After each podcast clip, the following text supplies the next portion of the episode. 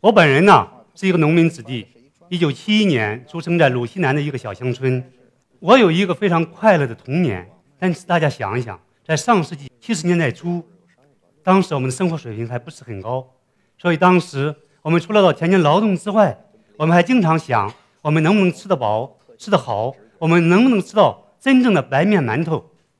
说就是在农村的那段时间，我真正认识到农民的疾苦，认识到丰收的含义，认识到粮食的重要。就在这种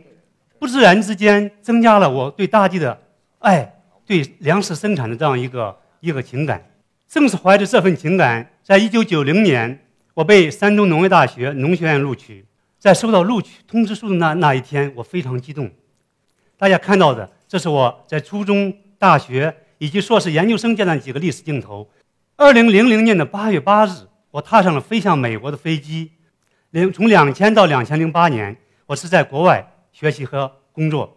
在我的心目中，八年是一种精神，它意味着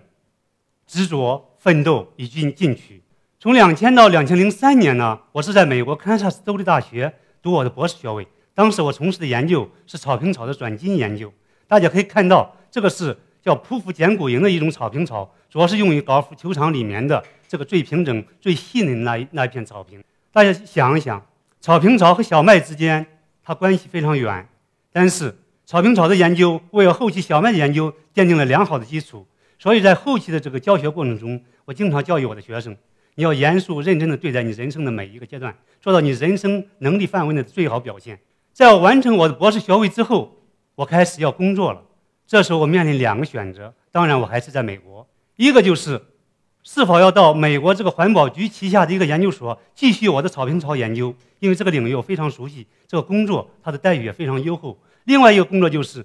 我我可以选择到美国加州大学戴维斯分校从事小麦的研究。小麦我还没有从来从来没有做过，对我来说是一个挑战。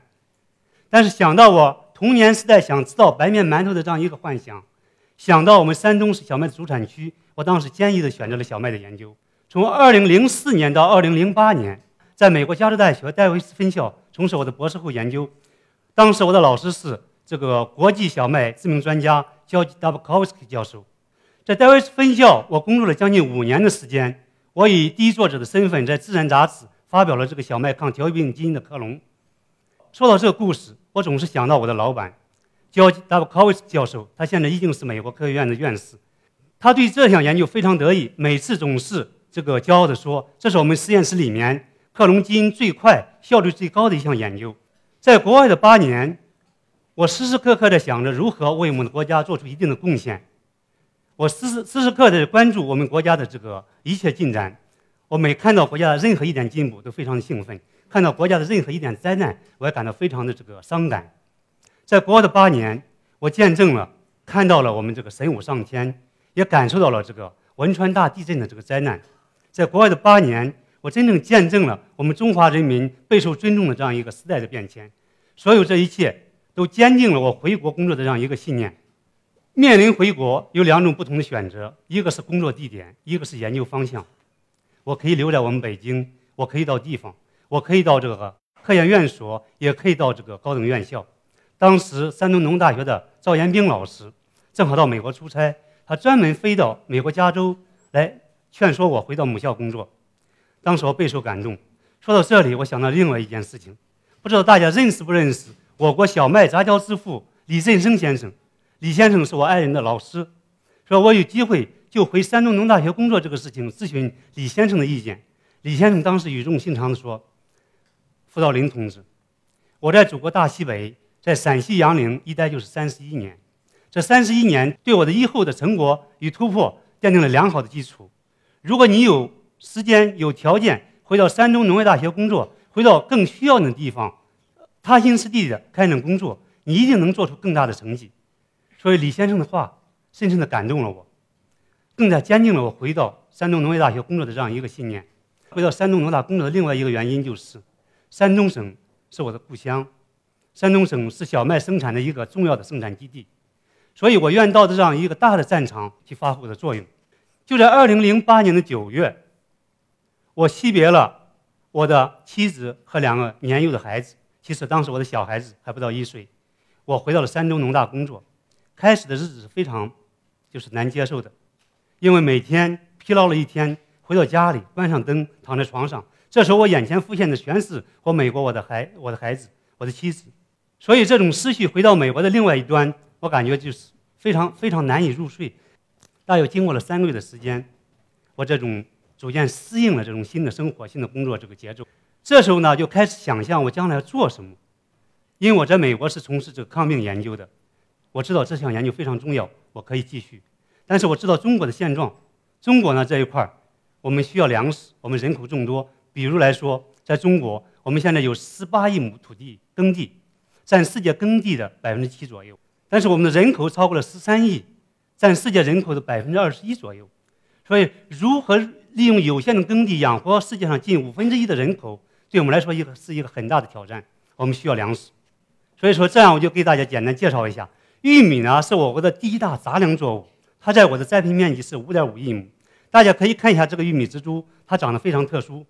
它的雄性组织在顶部，雌性组织在中部，它叫雄雌异花的一种植物。所以说，很容易通过人工的方式把它这个雄性组织给它去掉，这样呢，玉米的杂交发展就非常快。到目前为止，我们中国已经实现了百分之百的玉米杂交种这种应用和生产。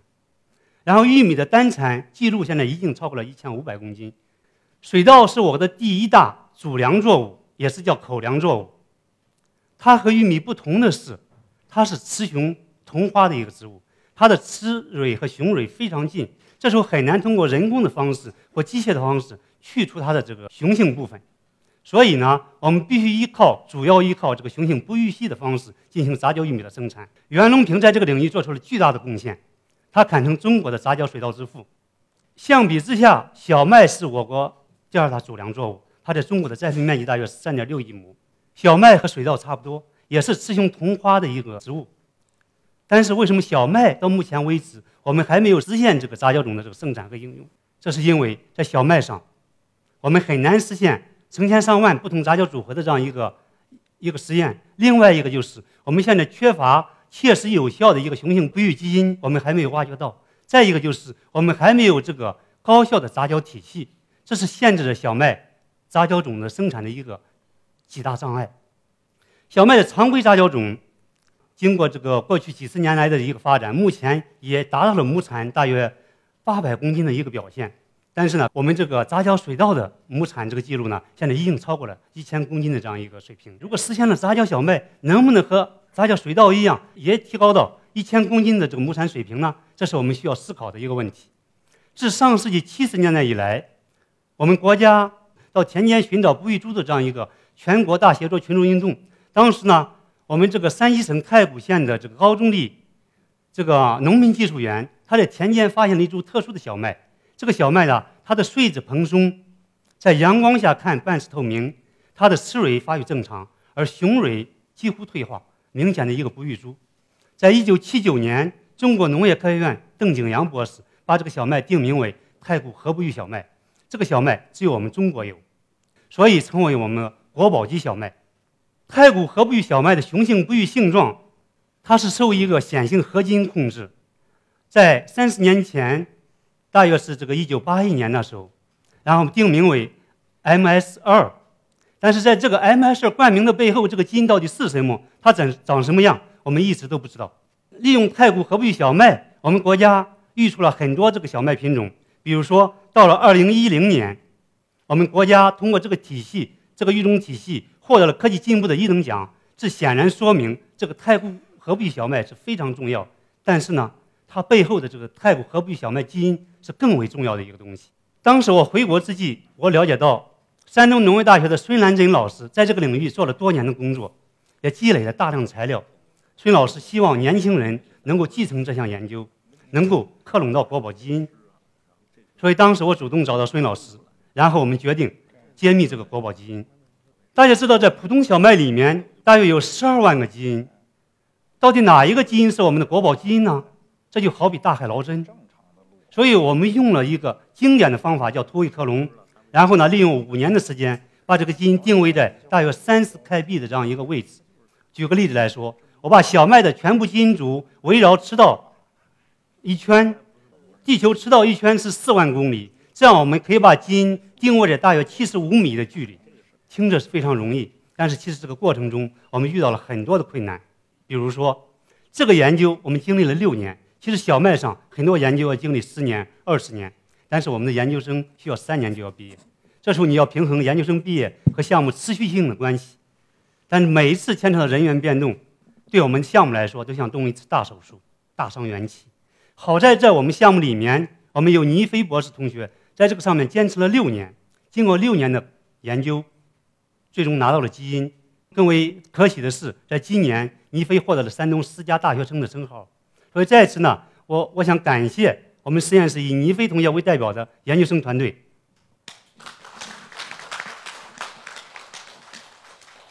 我们遇遇到的另外一个问题就是说，这种研究需要金主文库。在当时，二零一二年前后，大约需要一百万人民币，而我的项目只能其支付其中的二十五万，还有七十五万的缺口，怎么办？我们需要做一个大胆的决定，要借钱做这这项研究。想一想，二零一二年前后，对我来讲，借取七十五万人民币来做这项研究，并不是那么容易。当时我们学校有几位老师，像张先生、董树亭等等教授，对这这个项目非常认可。然后呢，从其他项目里面暂时借给我们七十万元，所以才导致这个项目能够按计划进行。而在此呢，我也向曾经支持过我们这个项目、我们研究的这个所有老师，以张先生老师、董树林老师为代表的老师们表示表示衷心的感谢。第三个观念就是说，当我们把基因定位在类似七十五米的这样一个距离里面，我们开始看它的 sequence，它的序列，我们。开始搜查所有的基因数据库，但是我们没有发现这里面有任何基因的影子，我我们非常失望，我们不知道怎么办，难道是我们是不是走错了？我们已经花了五年的时间，一旦我们走错了，很可能我们要回到过去再走五年，所以当时我们非常失落，在这个没有办法的时候，当时我们就大胆的想，我们只能采取这个死马当做活马医的这样一个想法。然后呢，利用一些预测软件看一下这段的序列有没有一些潜在的基因。当时我们预测发现有六个基因存在，其中呢，PG5 这个基因非常有意思，只有这个基因在我们这个材料里面有表达，并且令令人震惊的是，这个基因只在太古河布小麦里面，并且只在太古河布小麦的花药中表达。这种表达模式对我们来讲，也许我们已经看到了我们一直这个。追寻的这个太国宝基因，所以我又开始睡不着觉了。当时我在思考如何赶快验证这个基因的身份，它到底是不是我们的国宝基因？我们采取了两个不同的这个验证方式，一个是突变分析，一个是转基因研究。大家可以看这个图像，突变分析，我们把太古河布小麦进行突变，我们突变掉之后，发现所有 PG5 基因发生突变的这样一些一些材料，然后呢，它变成了这个。可遇的一个表型，然后我们把这个基因转到这个可遇的材料里面，所有转基因的个体都变成了这样一个不育的表型。所以结合以上所有证据，我们可以确认，我们已经拿到了我们的国宝基因。所以在今年的四月二十八号，这项研究发表在国际知名杂志《自然通讯》上面。在发表之后，得到了很多媒体的关注，比如说《人民日报》《科技日报》，其中《中国教育报》用这个“神奇”二字。来描述这个故事，但是这个基因神奇在什么地方呢？神奇之一，这个基因它是非常独特的一个基因，是在小麦和小麦的这个亲戚里面存在，而在水稻、玉米中和其他一些主粮作物中都不存在。所以这是为什么当时我们没有发现这个基因的一个原因，在数据库里面。神奇之二，这个基因有特异的表达模式，它只在太古河布小麦特定的发育阶段的花药中表达。这里面大家可以看到。我们为了验证这个基因的蛋白产物，我们当时一用到激光空气胶显微镜，但是这个显微镜用的频率非常高。当时我带着我的学生，从这个午夜时分到凌晨四点，一直观察着一这些不同的样品。虽然非常辛苦，但是对科技项目、科技成果的这种好奇与期盼，完全给我们这个提供了足够的动力。神奇三，这个基因来自小麦，难道它只在小麦中发挥作用吗？所以我们通过转基因研究，我们发现它在大麦、短命草等不同植物上都有作用，这就说明这个基因的应用的这个潜力非常广泛。不单是小麦，可以用来创制很多不同物种的这个呃杂交这种体系。我们知道太古和不育小麦在这个育种中发挥巨大作用。一旦我们拿到这个基因，我们可以创制新的太古和不育小麦，我们创可以创制新的这个不育体系。这种不育体系不但对我们中国小麦育种有利，而且对在世界上也会发生重大的作用。最为重要的是，一旦我们有了这个基因，我们可以实现小麦杂交种这样一个生产。所以大家可以看到这张图，在我们的左边，我们可以同时测试成千上万份不同杂交组合，从中挑到高优势的杂交组合进行规模化的生产，从而服务我们这个呃粮食安全。拿到基因不代表我们拥有基因，如何保护这个国宝级基因？所以说，当时我们在二零一五年的五月验证了基因功能之后，我们就想一定要拿到这个基因的专利。在二零一五年的六月四号。我们递交了这个呃呃这个专利的申请，想到递交专利那一天，我已经三周没有好好休息，当时身体出现了一点状况，但是呢检查又检查不出什么毛病，啊就这样坚持了大约半年的时间，然后慢慢开始恢复。身体是我们革命的本钱，这个但是呢一旦忙起来，很多时候我们也在消耗我们自己的本钱。在此呢，我想告诫这在座的各位，一定关注身体，关爱自己。有一个健康的体魄，你才有能力、有机会为我们的国家做出这个更好的贡献。拿到了基因非常重要，下一步工作怎么办？怎么能做得更好？前段时间，我和我的学生倪飞，我们专门拜访了指引我们成长的孙兰珍老师。孙兰珍老师见到我们非常高兴，他对他的爱人讲：“这就是小富，他克隆的国宝基因，这是我们这一辈人的希望。”我们一辈人的这个梦想，他对我说：“我希望你们很好的利用好国宝金，创造出更高的价值。”当我听到这句话时，我突然想起我平时对我学生经常讲的一句话：“我说，无论将来你们走向任何岗位，做什么任何工作，你一定成为一个价值的创造者，不要成为这个金钱的搬运工。”